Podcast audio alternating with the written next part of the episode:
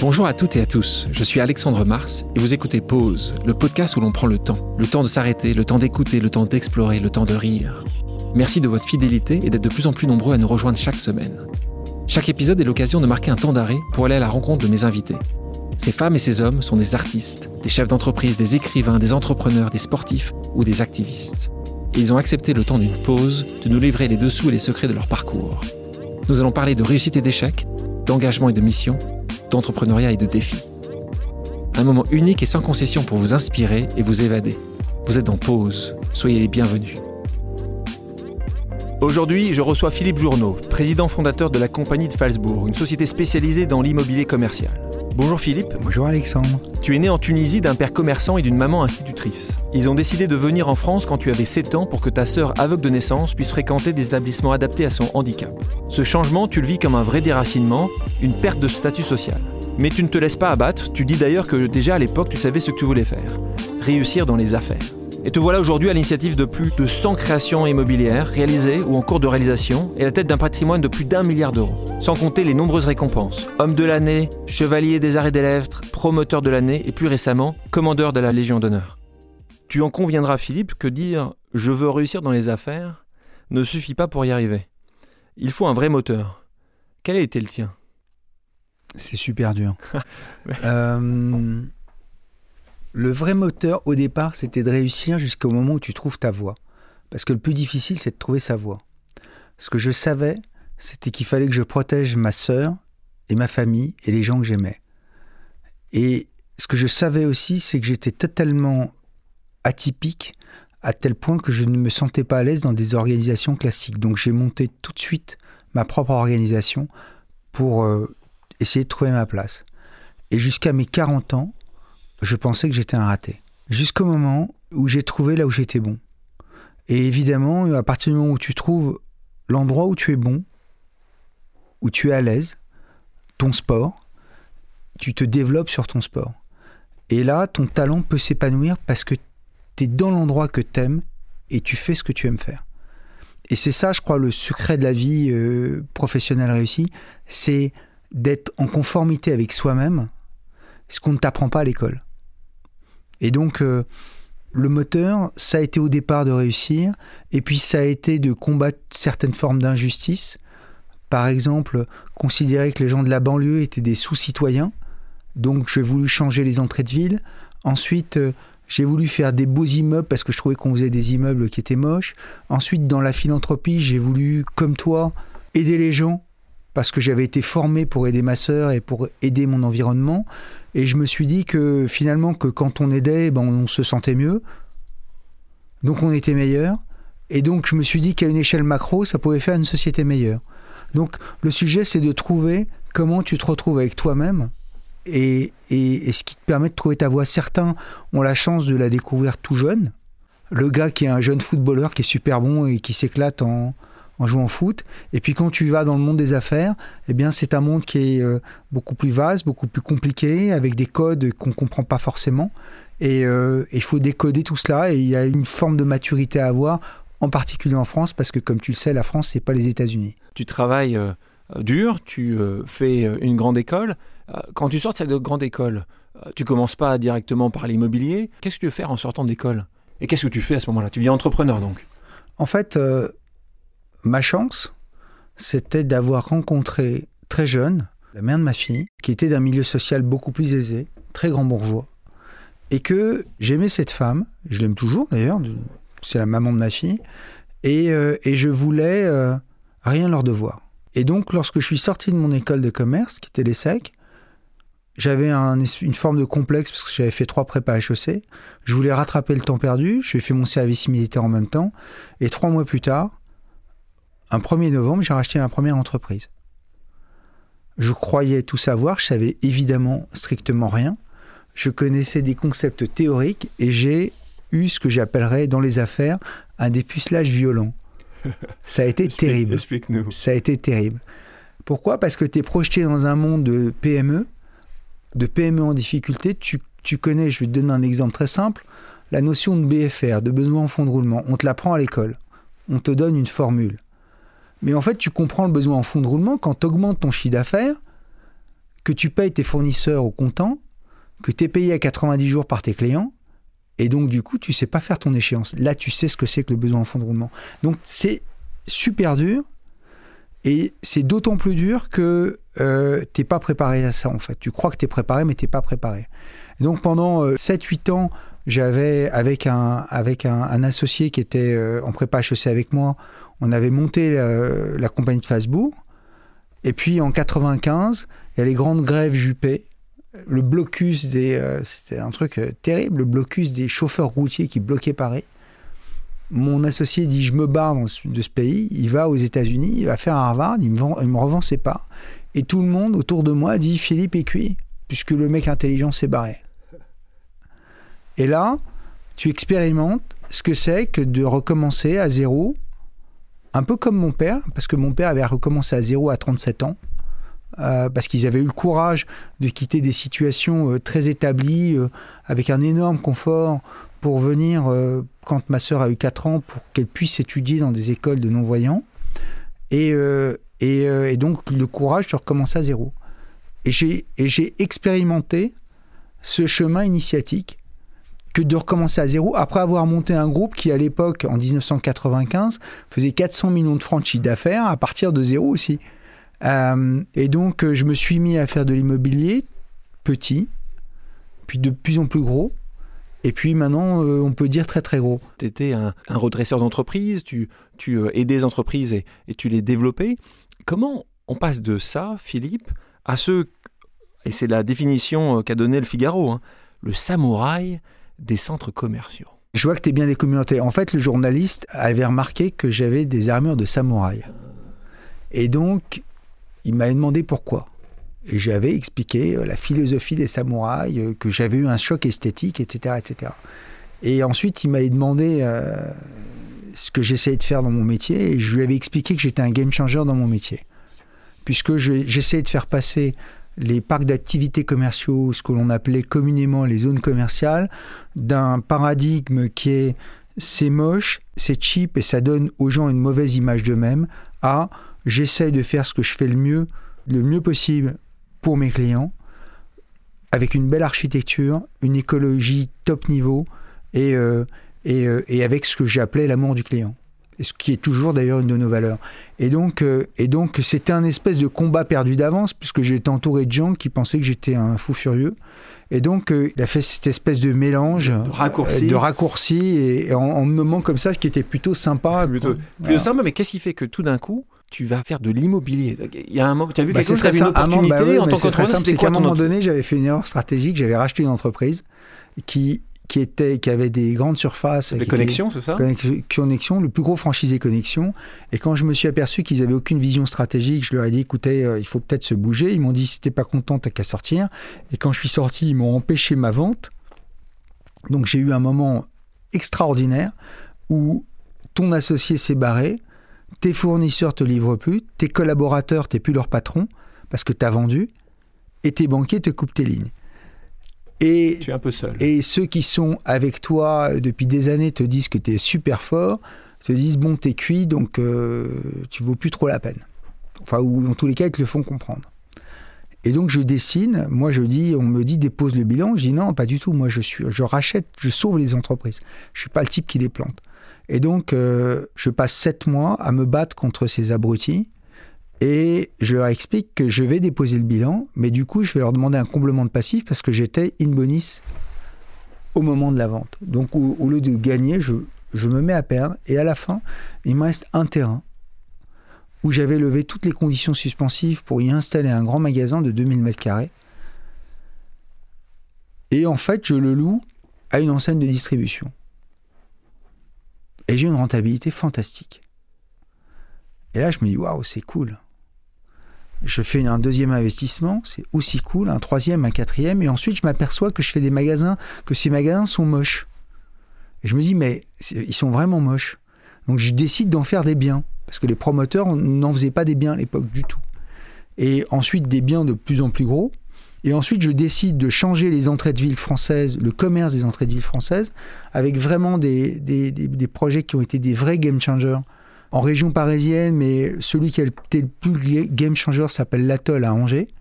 et où d'un coup on a créé la zone commerciale idéale telle qu'on la rêvait.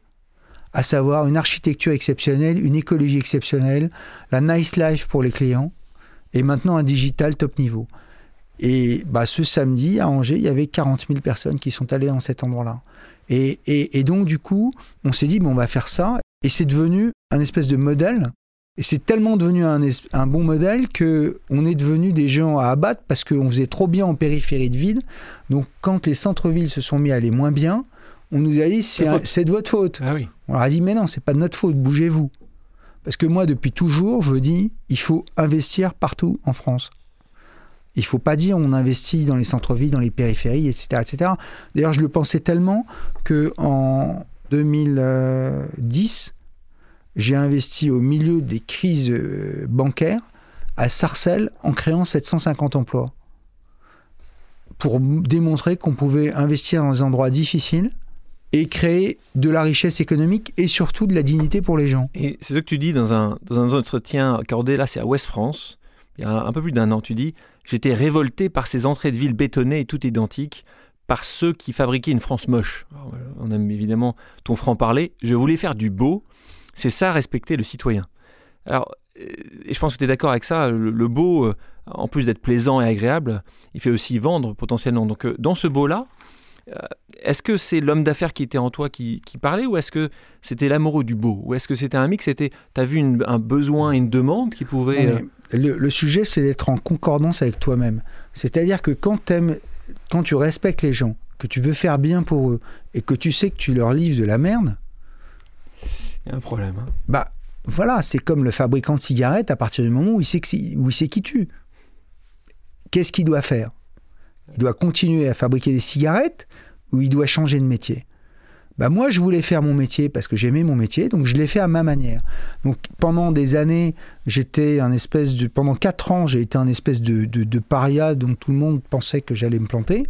Et en fait, ça a été un pari qui a été réussi. Ensuite, nous avons décidé en 2014, puisqu'on devenait des méchants qui faisaient des trucs dans les périphéries, d'aller investir dans les centres-villes. Et donc de bâtir des projets qui soient un peu iconiques dans les centres-villes. On l'a fait à Nice, on est en train de le faire à Nice. On le fait avec 1000 arbres à Paris, puisque ça faisait des années qu'on avait investi dans l'écologie, parce qu'on pensait qu'effectivement, on avait la conscience, sans être un militant écologiste, j'avais la, nous avions collectivement dans mon entreprise la conscience que il fallait faire mieux. Donc, euh, de monter barre en termes écologiques et que ça n'était pas incompatible avec euh, développer l'économie de notre pays. Parce qu'il y a une chose qui est certaine, c'est que en particulier dans ces années de French bashing que tu as eu la chance de ne pas connaître puisque tu n'étais pas à Paris, ou quand tu disais que tu étais français à l'étranger, on te demandait si ça va, si ça n'était pas trop dur, et on te comparait limite à un Vénézuélien sous Maduro, euh, eh bien, nous, on disait, mais non, la France, c'est un grand pays. Et il suffit de se balader à Paris pour voir que la France, c'est un grand pays. Il suffit d'aller au Louvre pour voir que la France, c'est un grand pays. Et, donc, j'étais aussi révolté par le fait que notre génération n'était pas à la hauteur de son pays. Donc je voulais faire des trucs bien dans mon métier. J'ai pas d'autre ambition que ça aujourd'hui. Mon sujet, mon ambition, c'est pas une ambition de financière parce qu'au fond j'ai dépassé ça, je m'en fous. C'est une ambition de bien faire les choses. Et, quand tu parles, parce que c'est vrai que vous êtes connu pour faire beaucoup de choses en région. Tu parlais d'Angers, on peut parler de Tours, on peut parler de Metz. Est-ce que dans un pays qui, est, qui reste très centralisé, est-ce que tu penses que si une de tes ambitions, une de tes missions, c'est de pouvoir amener justement ce beau ailleurs, pas uniquement à, Paris et... Est-ce que pour toi c'est quelque chose aussi d'important? C'est fondamental de rendre à ceux qui t'ont donné, parce que c'est ce qui te permet d'avoir de la valeur.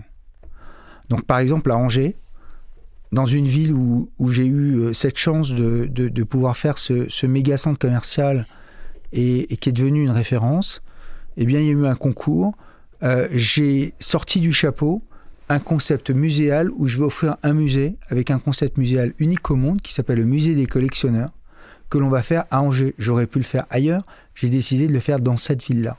Magnifique. Ce qui est euh, toujours euh, bien avec toi, c'est que tu dis très clairement ce que tu penses. peut-être parce que tu as les moyens de dire ce que tu penses, mais en tout cas tu le fais. tu dis de tes concurrents qu'ils font du fric, alors que toi, tu fais de la sociologie. D'abord, je respecte énormément mes concurrents, premièrement. Deuxièmement, Euh, non, vraiment. Je, je, que, non, parce que c'est peut-être un raccourci d'un journaliste. Le sujet, c'est que mes concurrents font ce qu'ils peuvent faire de mieux pour leur entreprise. Maintenant, notre entreprise, la nôtre, elle est drivée par cinq valeurs et quatre piliers. Et quand euh, un collaborateur vient me montrer un projet, il me dit jamais on va avoir tant de pourcents de TRI sur le projet parce qu'il se prend une baffe. Il me montre un projet et on essaye d'améliorer le projet. Et ensuite, on essaye de gagner de l'argent parce que si tu ne gagnes pas d'argent dans cette société, tu ne peux pas continuer ton voyage. C'est comme quand tu n'as plus d'essence dans ta voiture. C'est pareil. Donc, le, le sujet, c'est qu'on n'est pas drivé sur un taux de profit, on est drivé par la volonté de faire des projets dont on soit fier et qui soient bons pour les gens, dont on pense qu'ils seront bons pour les gens euh, que l'on va servir. Et, fondamentalement, euh, le, moi qui ai gagné ma vie en banlieue, je sais, je connais par cœur la banlieue, je connais par cœur les problèmes de la banlieue, et je sais que combien c'est difficile pour un élu de, manager une ville en banlieue, parce qu'il n'y a pas les moyens qu'il peut y avoir dans des grandes villes, pas comme à Paris, etc., etc. Et on a, nous, on a cet énorme respect des gens qui nous permettent de gagner notre vie et de continuer notre, parcours. Donc notre, notre sujet, c'est plus le respect, c'est plus euh, qu'est-ce qu'on fait pour les gens, qu'est-ce qu'on apporte de bien, quel est le sens de notre action plutôt que combien je vais gagner. Je t'arrête là parce que tu parles de sens, euh, terme qui est ô combien important aujourd'hui pour de plus en plus de, nos auditeurs. Euh, tu dis d'ailleurs, quand il n'y a pas de sens, nous n'y allons pas. Oui, c'est encore pire que ça, c'est que quand on s'aperçoit qu'on n'est pas adéquat parce qu'on ne trouve pas nous-mêmes le sens, on s'en va. On a abandonné les concours au milieu des concours en disant mais c'est pas nous, on n'est pas en conformité. Le plus important, c'est d'être aligné avec soi-même dans cette économie, dans cette industrie qui est la tienne, on parle maintenant d'un style journaux. Donc, euh, comment tu le définis? Intuitif, disruptif, futuriste, intemporel, euh, décalé, audacieux? Pas du Tu arrives à le définir comment, toi? Pas du tout. Cinq valeurs, quatre piliers. Raconte. Cinq valeurs. C'est ce qui nous fait passer d'un magasin boulanger à Orgeval à Milarme à Paris ou à la Tour Occitanie. À Toulouse. À Toulouse. C'est le dépassement, l'excellence en permanence, essayer de faire ce qu'on sait faire de mieux au moment où on le fait. L'amour du client, la compliance, je déteste les gens malhonnêtes. Je dis toujours, il y a deux, il y a deux injustices profondes. C'est gagner quand tu dois perdre et perdre quand tu dois gagner. Et dernièrement, évidemment, l'esprit d'équipe, parce qu'on essaye de former une équipe on forme énormément de jeunes. Quand on vient dans les bureaux de la compagnie de Facebook, il n'y a que des jeunes. Il y a cinq vieux, dont moi, et que des jeunes. Et, euh, et, ensuite, nos quatre piliers, c'est quoi? C'est une architecture exceptionnelle, une écologie exceptionnelle, un bien-être des usagers, des clients, des gens qui travaillent, qui vivent, qui y dorment, exceptionnel, et enfin un digital exceptionnel.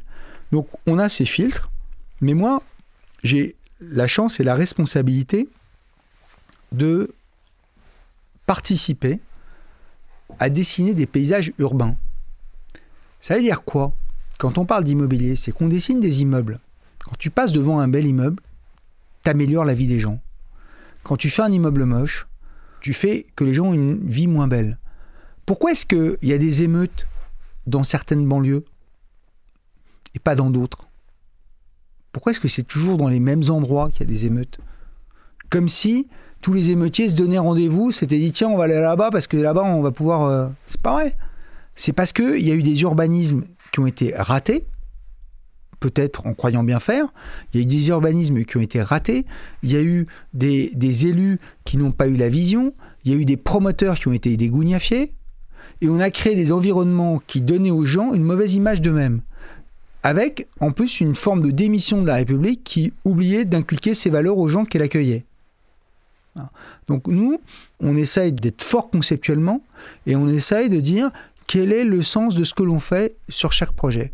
Est-ce que ça a du sens? Est-ce que ça n'a pas de sens? Tu fais une tour dans le 13e arrondissement, tu fais une tour 100% en bois, la, plus, la, tour la plus haute en bois jamais construite en région parisienne en tous les cas, puisque maintenant, euh, tant qu'on la construit, il y en a d'autres qui vont faire des, plus hautes, et puis nous, on est limité par euh, le PLU de Paris, c'est 50 mètres. Eh bien, quel est le message que tu veux faire donner aux gens? Quand tu fais des logements, qu'est-ce que tu veux que les gens ressentent? Bah Nous, ce qu'on a envie qu'ils ressentent, c'est que quand ils rentrent chez eux, ils aient le sentiment ils ont une petite voix qui leur, qui leur souffle à l'oreille qu'ils ont réussi leur vie. C'est ça notre, notre truc. Donc on n'a pas d'autres prétentions que celle-là. On ne se prend pas pour d'autres. On ne sait pas nous qui ont les villes. On n'est pas les élus. On n'est pas les grands leaders de notre pays. En revanche, quand on fait un projet dans une ville, quand on fait un projet, euh, que ce soit un centre commercial, que ce soit euh, euh, des bureaux, que ce soit quoi que ce soit, eh bien, on essaie de se dire quel est le sujet ici? Souvent, tes projets sont vus comme étant différents, étant infaisables aussi. souvent infaisables et souvent grands. Est-ce que tu considères que c'est une vraie qualité d'entrepreneur de, de, faire des choses que les gens pensent impossibles? Est-ce que, est que tu vois ça comme quelque chose de positif? Est-ce que tu me parlais de la, la, plus grande En fait, il y a ce grand qui revient souvent, c'est cette volonté d'avoir euh, de faire les choses C'est pas une volonté, c'est simplement que quand tu fais des choses grandes, tu as plus, as plus d'impact sur ton environnement immédiat. On a fait des choses petites, on, est en train de faire des choses pas, très grandes. On a gagné un, concours pour euh, refaire renaître une nouvelle salle de spectacle à Lyon, euh, qui s'appelle la salle Rameau, à côté de la mairie de, Lyon. c'est un petit projet pour nous, bah, c'est un projet qui est important un autre petit projet, un de nos plus petits projets, qui est à mes yeux probablement le plus important de la compagnie de Fadbourg, c'est le Philanthro Lab. Puisque c'était un des éléments de Réinventer Paris. Ça fait 2000 mètres carrés, mais on va créer là-dedans le premier incubateur coworking de la philanthropie, le premier lieu physique de la philanthropie en France. Et peut-être même dans le monde, parce qu'on n'a pas trouvé d'équivalent. Euh, on m'avait dit une fois qu'à Los Angeles ou à San Francisco, il y avait un truc, euh, un coworking, euh, mais c'était pas ça. C'était pas un coworking de la philanthropie. C'était des sociétés qui faisaient le bien. C'était pas la même chose que, que des associations, que de la philanthropie, de, de créer un lieu de bénévolat, etc. etc. Et pourtant, c'est un tout petit projet. Lieu qui est euh, à Paris, dans un, dans un endroit absolument merveilleux. Euh, tu en parleras, ou d'ailleurs tu peux nous en parler un peu plus. et c'est vrai que tu es un addict du mécénat, tu es un philanthrope, tu te donnes. Euh, un pourcentage important de tes revenus qui sont de euh, pas tes revenus, hein, mais ton pourcentage c'est 20%. Je, donne jusqu'à 20% de mes revenus. Voilà. Donc 20% de tes revenus, donc c'est. Suivant les années, ça peut être très important. Et c'est fabuleux que tu, tu le fasses. Euh, d'ailleurs, tu as reçu un. C'était en 2011, je crois, avec, avec, Karine, ta femme, les titres de grand mécène et de grand donateur du ministère de la Culture. Mais rappelle-moi justement, le Philanthrope Lab, tu as vu euh, une opportunité de mettre ensemble des gens qui essayent de faire le bien. Raconte-nous euh, la genèse de ce projet et qu'est-ce que tu veux en faire? Est-ce que c'est 2000 mètres carrés, c'est ça que tu, me disais? Alors, la philanthropie à la compagnie de Fasbourg, c'est pas quelque chose de récent.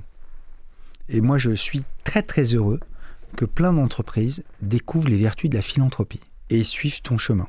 En 2007, j'ai écrit notre doctrine sur la philanthropie dans un petit livret que j'ai fait exprès de ne jamais actualiser pour qu'on garde la date. Où pouvons-nous le trouver? À la compagnie Facebook. Je crois que je te l'ai donné, non? Oui, moi je l'ai. Et, euh, et, donc, je, je disais, hein, notre doctrine, qui était de dire, voilà, quand on donne, on est meilleur. Au niveau macro, eh bien, quand une société, quand les gens commencent l'année en se disant à qui je vais donner mes 100 euros, mes 50 euros, parce qu'il n'y a pas de... On peut être philanthrope en fait, on est philanthrope selon ses moyens. T'as pas besoin d'être millionnaire ou milliardaire ou Bill Gates pour être un philanthrope. Tu peux être monsieur et Michu et décider que tes 50 euros de dons, tu vas faire attention à qui tu les donnes parce que tu vas faire attention aux gens. Et ça, ça vaut largement l'argent que moi je peux donner ou d'autres peuvent donner. Et donc, je dis, à ce moment-là, il faut défiscaliser les 500 premiers euros de dons. On me dit, mais même pas en rêve. Ensuite, bon, bah, très bien, on va défiscaliser les 100 premiers euros de dons. Oui, non, mais la France est ruinée. La France est en faillite. C'était l'époque où un Premier ministre qui avait les bonnes idées de dire la France est en faillite, ce qui n'était quand même pas euh, très rassurant. Euh, et comme je ne suis pas euh, dans le combat politique, je suis pas. moi, je fais autre chose. Je garde cette idée de côté. Et à chaque fois que je vois un homme politique, je lui dis écoute, il y a un truc à faire qui coûte pas très cher, c'est de défiscaliser les 100 premiers euros de dons totalement. Et heureusement d'ailleurs qu'il y a eu euh, une ministre de la Culture qui est Aurélie Filippetti qui s'est battue pour que la loi Ayagon ne soit pas abrogée au début de la mandature de François Hollande, parce qu'ils étaient à deux doigts de l'abroger. Pourquoi? Parce que, en fait, ces dons permettent de nourrir toute une économie sociale et solidaire et de nourrir un tas d'associations qui font le lien là où on en a besoin. Ceux qui ont besoin de la philanthropie, c'est pas toi, c'est pas moi. C'est des gens qui sont dans le désarroi, c'est des gens qui ont besoin d'être aidés, c'est des gens qui ont besoin d'être éduqués, c'est des gens qui vivent des traumatismes, c'est des gens qui, qui vivent dans des pièges à chômage. Euh, c'est pas l'urbain, c'est même pas le gars des banlieues qui a besoin de la philanthropie. Lui, il se débrouille. Lui, il est digitalisé, il va trouver un job, il est en région parisienne, il va se débrouiller. C'est pas ceux-là qui ont le plus besoin de la philanthropie. Et, et toutes les causes sont bonnes. Moi, euh, une fois, je me suis fait engueuler par quelqu'un parce que j'ai dit non, non, moi je donne à cinq types de causes. Et puis voilà, vous n'êtes pas dedans, je suis désolé. Parce qu'on ne peut pas donner à tout le monde. Et, euh, et, en fait, je me suis fait engueuler. Oui, vous comprenez, c'était quelqu'un qui qui, qui, qui, défendait avec beaucoup de, de, passion euh, la recherche contre des maladies graves. Vous vous rendez pas compte, monsieur Sam, et qui me jugeait. Parce que moi, c'était pas dans mon scope. Et, donc, et donc, toutes les causes sont bonnes. Et c'est pour ça que c'est difficile. Et puis chacun, chacun son combat. Mais quand tu dis ça, donc, donc le philantrolabe, par rapport à ça, qu'est-ce que c'est? C'était dans le concours Réinventer Paris, où il fallait réinventer Paris. Et nous, on a été très bêtes. On a juste lu le règlement du concours. Ça s'appelait Réinventer Paris. à chaque fois qu'on voyait un immeuble, on se dit, mais dans quoi? Qu'est-ce qu'on va faire pour réinventer Paris ici? Là, c'était dans la rue de la Bûcherie. Donc on a regardé dans le Wikipédia, et la rue de la Bûcherie venait du port aux bûches, dans le 5e arrondissement, face à Notre-Dame. Et le port aux bûches, c'était, il faut imaginer, 15e siècle, les bateaux apportaient les bûches, les Parisiens venaient chercher leur bus pour se chauffer. Vraiment, c'est un truc, euh, on imagine. Hein.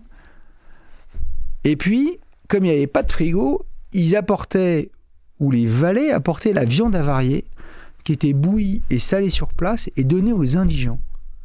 Et je me suis dit, mais c'est la philanthropie de l'époque. Et donc, on a inventé ce concept du philanthrolab que l'on va mettre en place et qu'on va lancer en 2019. Et en gros, le philanthrolab fait partie d'un certain nombre d'initiatives, parmi bien sûr lesquelles il y a EPIC, qui ont pour objectif de faire monter la philanthropie en France. Et un de mes objectifs personnels, c'est de faire passer la part de gens qui donnent en France de 15% des foyers à 30% des foyers. Et si à un moment donné, collectivement, on y arrive, eh bien, on sait qu'on aura servi à peu près à quelque chose dans la société française. Voilà. C'est très clair. Quand tu euh, dis que les choses évoluent, est-ce que depuis 2007, où tu écris euh, ce manifeste, tu vois les entreprises prendre ce sujet à bras le corps? Est-ce que tu as vu des changements réels? Je pense que c'est l'heure je pense que la décennie qui arrive, la décennie 2020, ça va être la grande décennie de la philanthropie. On le voit évidemment parce que quand, le législateur et quand la société commence à parler de responsabilité sociale des entreprises, quand on permet de créer des fondations d'entreprise, quand euh, du coup on se pose la question de mais qu'est-ce qu'on va faire avec l'argent que l'on crée? Et que euh, des grandes familles, puis ensuite des grandes entreprises ou des grandes entreprises d'un côté et les familles qui sont les actionnaires de ces entreprises créent des fondations, des fondations d'entreprises, etc., etc., bah, tout ça crée un écosystème qui est propice au développement de la philanthropie. Ma vision, c'est qu'il faut aller toucher monsieur et madame Michu qui viennent faire leurs courses dans Meritel Park. Pourquoi? Parce que c'est pas toi, c'est pas moi qui ont la France, c'est tous les Français. Et donc il faut les pousser ou leur, euh, leur ouvrir des voies pour leur ouvrir des voies de, de bienveillance. Et, et ça, c'est un terme qui n'existait quasiment pas, mais qui va exister de plus en plus, la bienveillance. Quand tu parles de, de ces sujets-là, on sent là, évidemment la, passion qui la tienne. Euh, quand on entend les gens qui euh, donnent aujourd'hui, euh, ou qui disent ne pas donner plus parce qu'ils sont limités par le système en France, où on ne peut pas donner plus de 0,5% de son chiffre d'affaires, sinon il n'y a pas de réduction fiscale, qu'on donne plus ou moins parce que l'ISF a été abrogé, a été changé en IFI. T'en penses quoi, Philippe Journeau Tu penses que euh, c'est c'est pas pour ça qu'il devrait donner? Tu penses que D'abord, je n'ai pas jugé les gens. Tu juges pas? Je, un, c'est pas parce que quelqu'un donne pas. Tu, quelqu'un donne pas, peut-être parce qu'il y a des questions culturelles, parce que je sais pas, peut-être que peut-être, qu'il aide quelqu'un dans sa famille et qu'il a plus d'argent pour donner, etc., etc. Ensuite, c'est vrai que lorsqu'il y a une déduction fiscale, c'est l'État qui, qui flèche. Tout à fait. Qui flèche une forme d'investissement. Euh, et, et le don, c'est une forme d'investissement personnel. Les 0,5%, c'est reportable. Moi, au début, quand j'ai donné, alors ça c'est très intéressant, toi qui as vécu aux États-Unis, euh, quand un, Américain donne, il gives back. Pourquoi? Parce que là-bas, l'État fédéral, au fond, est faible par rapport à la taille du pays. Et les Américains ont la conscience qu'ils doivent redonner à la collectivité et à leur communauté au sens large, qu'elle soit euh, une ville, un quartier, une religion, etc. etc. En France, on considère que l'État doit faire tout ça. Et en même temps, on sait que l'État fait déjà trop parce qu'il n'a plus les moyens. Il, est au, maximum de ce qui peut ponctionner en termes de fiscalité. Et en même temps, il n'a pas les moyens d'aller donner partout où il doit donner. Donc, la, mentalité française, c'est après tout pourquoi c'est à moi de donner, puisque je donne déjà tellement d'impôts que c'est à l'État de donner, c'est à l'État de faire les trucs. Nous, on a compris depuis longtemps que l'État, euh, d'abord, il n'était pas outillé pour être aussi efficace qu'on peut l'être nous. Et deuxièmement, l'État a mis en place un système qui fait que tu peux déduire jusqu'à 20% de tes revenus. Mais rien ne t'empêche de donner 25%. Rien ne t'empêche de donner 2%. Rien ne t'empêche de rien donner. Tu n'es pas plus un salaud parce que tu donnes rien que parce que tu donnes. Je pense que tu es juste, au moment où tu donnes, tu es meilleur. Et que si tu donnes à plusieurs reprises, tu, seras. Tu, tu es globalement meilleur. Mais, mais, mais aussi, il y a un autre truc, c'est qu'en France, quand nous, on a commencé à, donner à un moment donné euh, massivement, et c'est pour ça que on l'a fait de manière, au fond, assez discrète, c'est parce que à un moment donné, tu as des gens qui ont dit Ah, si tu donnes autant, c'est euh, c'est parce que tu as un truc à te reprocher, toi. Ou tu as trop de marge. Ou bien, euh, si tu donnes autant, euh, c'est parce que, au fond, tu fais de la déduction fiscale. Je fais, mais t'as pas compris que quand tu donnes, tu, tu, donnes, si tu as une déduction 66%, les 33, tu les donnes. Simplement, moi, je trouve que ma vie, elle est meilleure que d'aller chercher la prochaine défiscalisation pour voir comment je pourrais gagner un peu plus de fric et pour avoir encore un peu plus de problèmes. Donc, le, le sujet, c'est que moi, nous, on juge personne. Ce qu'on dit juste, c'est que on pense qu'une société, que l'État ne peut pas tout faire, qu'il y a plein d'associations qui sont merveilleuses. Je vais te donner un exemple. J'ai aidé il y a 30 ans quelqu'un qui avait fait son premier job chez moi à, créer une, association qui s'appelle SOS Préma. On a ouvert notre carnet d'adresse, ils ont connu L'Oréal, ensuite elle s'est débrouillée toute seule, elle est absolument remarquable. Elle s'appelle Charlotte Bouvard ça fait longtemps que j'ai rien donné à Charlotte Bouvard, à son association. En même temps, je l'ai aidé à, faire le seed de son association, à faire le lancement de son association.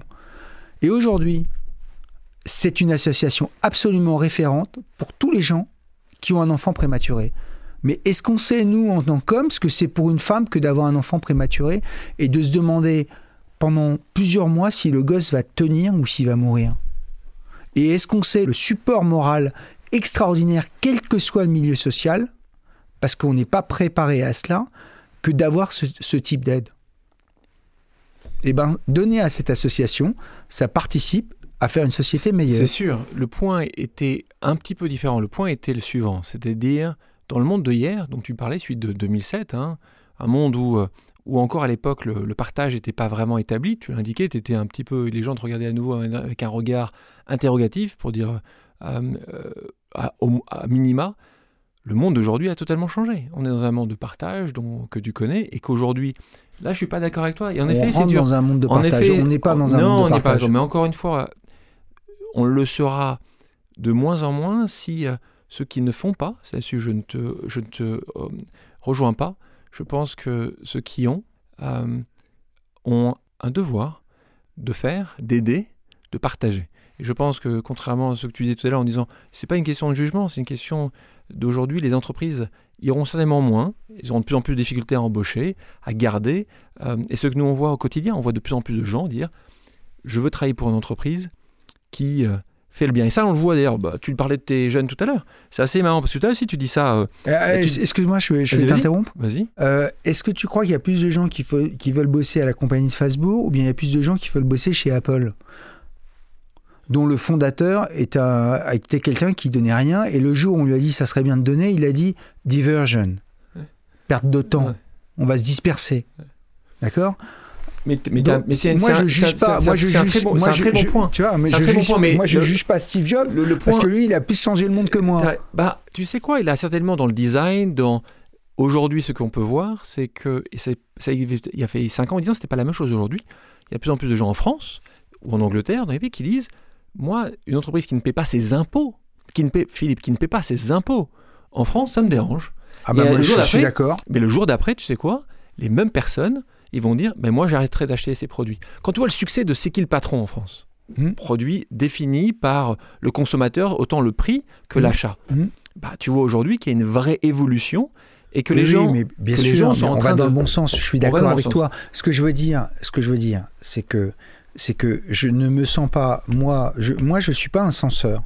Je suis quelqu'un qui veut être ouvert. Parce que quand tu commences à juger les gens en les catégorisant entre ceux qui donnent, ceux qui donnent pas, ceux qui sont de ta religion, ceux qui sont pas de ta religion, ceux qui votent comme toi, ceux qui votent pas comme toi, tu deviens un totalitariste. Donc moi, je suis un démocrate dans le sens démocratie, Alors, pas tu- dans le sens parti démocrate. On parlait. On Donc le, le- le sujet, c'est que je j'estime que je n'ai pas à juger un mec qui va rien donner, sous prétexte que moi, je me et, et je ne me sens pas le droit de me sentir meilleur parce que j'estime que c'est bien de donner. Et, et c'est assez intéressant parce que c'est toujours beaucoup plus facile de juger que ne pas, ne pas juger. Donc euh, là, c'est là, c'est quand même un sujet euh, aussi. On pourrait encore parler des, des minutes et des minutes. Mais un point important sur ces nouvelles têtes dont tu parlais tout à l'heure, ces jeunes. Tu dis, euh, tu leur dis vouloir construire la France de demain. C'est comme ça quand tu recrutes des, des nouvelles têtes. Donc c'est pas un discours d'homme politique justement ça, la France de demain? Et à quoi elle ressemblerait cette France de demain selon toi? Si j'ai cette nouvelle tête qui venait d'être embauchée chez toi, Alors je- la phrase exacte, c'est participer à construire la France de demain. C'est pas construire la France de demain parce que ça serait très prétentieux. Et donc je ne suis pas un homme politique, donc je veux à notre niveau, au niveau de notre société, c'est notre euh, responsabilité sociétale dans notre métier. Parce que je répète, nous on a un, un truc extraordinaire. On est confronté physiquement à la valeur ou à la non-valeur de notre travail. Tu fais un immeuble, il est moche, tu dois avoir honte. Tu fais un immeuble, il est beau, tu dois être fier de toi. toi? J'ai la chance de bosser avec des gens qui ont un talent et une créativité extraordinaire et, et qu'ils mettent à, à mon service et au service euh, et, que je drive. Et c'est vrai que à ce, dans, ce, dans ce sens, on a une forme de leadership parce que euh, depuis qu'on a fait nos projets de l'atoll et d'autres, de Waves, etc., etc., eh bien, euh, il n'y a plus un endroit sur lequel, quand il y a un nouveau concours, euh, les gens, les, les élus acceptent un truc médiocre. Et depuis qu'on a fait, qu'on est allé euh, dans le jeu de qui de réinventer Paris et des grands concours, inventons la métropole du Grand Paris, etc., les élus adorent nous avoir dans la finale. Ils n'aiment pas forcément nous pouvoir gagner, mais ils aiment bien nous avoir dans la finale parce qu'ils savent que ça va Bah, monter le niveau. Tu vas challenger les autres. Exactement. Euh, en tant qu'entrepreneur et pour les entrepreneurs qui nous écoutent justement, c'est quoi le, conseil, un conseil que tu donnes à un entrepreneur quand il dit je veux monter ma boîte dans l'immobilier ou ailleurs? C'est- quoi la chose importante pour toi? D'avoir la rage pour réussir, pour de travailler plus que les autres, c'est quoi le? Alors, mais c'est. Alors, euh, y a, quand j'avais 25 ans, j'aurais dit il faut avoir la rage, etc. Aujourd'hui, je dis trouve ton talent et fais honnêtement ce que tu sais bien faire. Donc tu penses que Non, honnêtement, pourquoi? Parce que si tu le fais malhonnêtement, bah évidemment, c'est pas bien. mais tu penses que tu peux réussir aujourd'hui sans avoir cette, cette, cette, euh, ce feu intérieur, cette rage que toi tu as et tu l'as encore aujourd'hui. hein? Quand je te vois passer d'un projet à un autre, de traverser la, la France entière, Mais c'est pas de la rage, c'est- de la passion. C'est pas pareil. C'est pas de la rage, c'est de la passion. Donc cette rage que tu avais de réussir est devenue une passion. C'est c'est toujours, c'est la pyramide de Maslow. hein. On apprend ça dans les écoles. Euh, à un moment donné, tu dépasses, tu, avances dans ta vie et, et ta priorité d'avant, c'est plus ta priorité d'aujourd'hui. Ton échelle de temps pour travailler, pour faire des choses de ta vie n'est pas la même.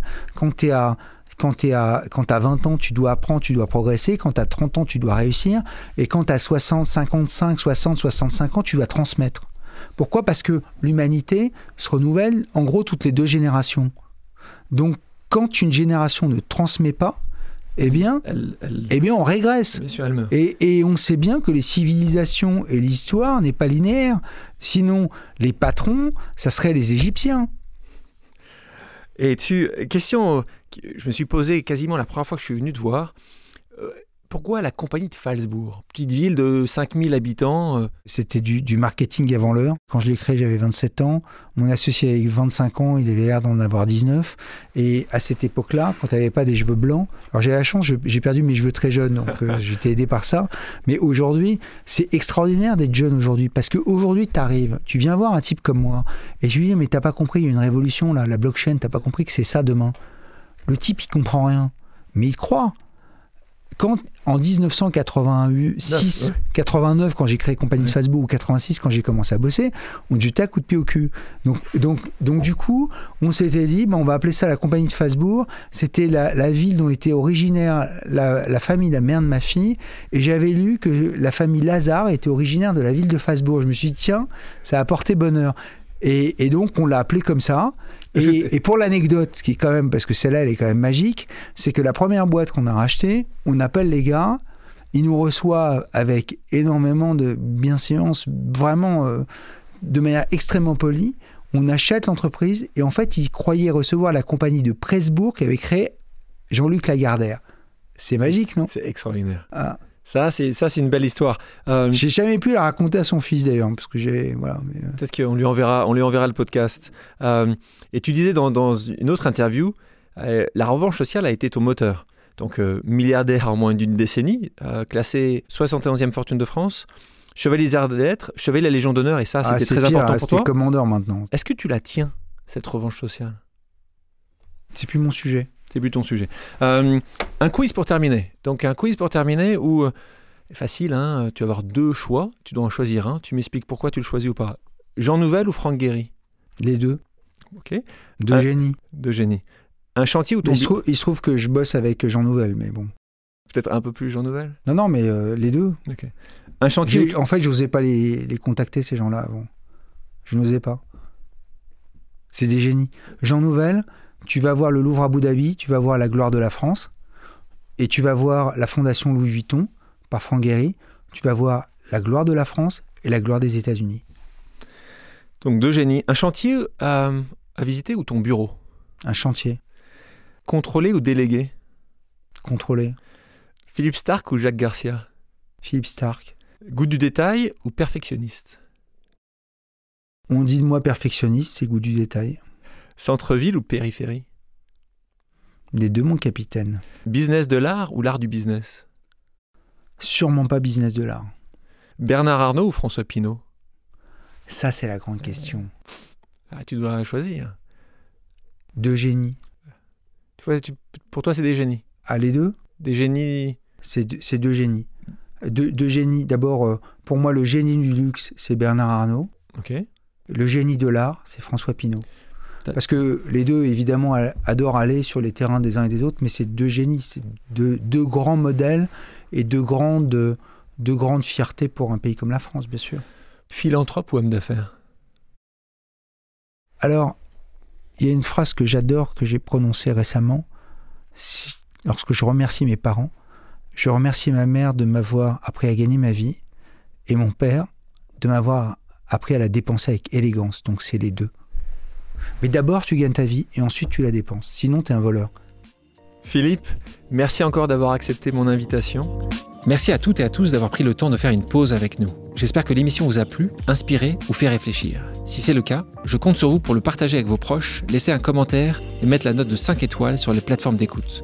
Si vous voulez me suggérer des invités ou simplement me faire part de retours, vous pouvez me contacter via LinkedIn en tapant Alexandre Mars ou bien m'écrire à l'adresse suivante, le podcast pause at gmail.com.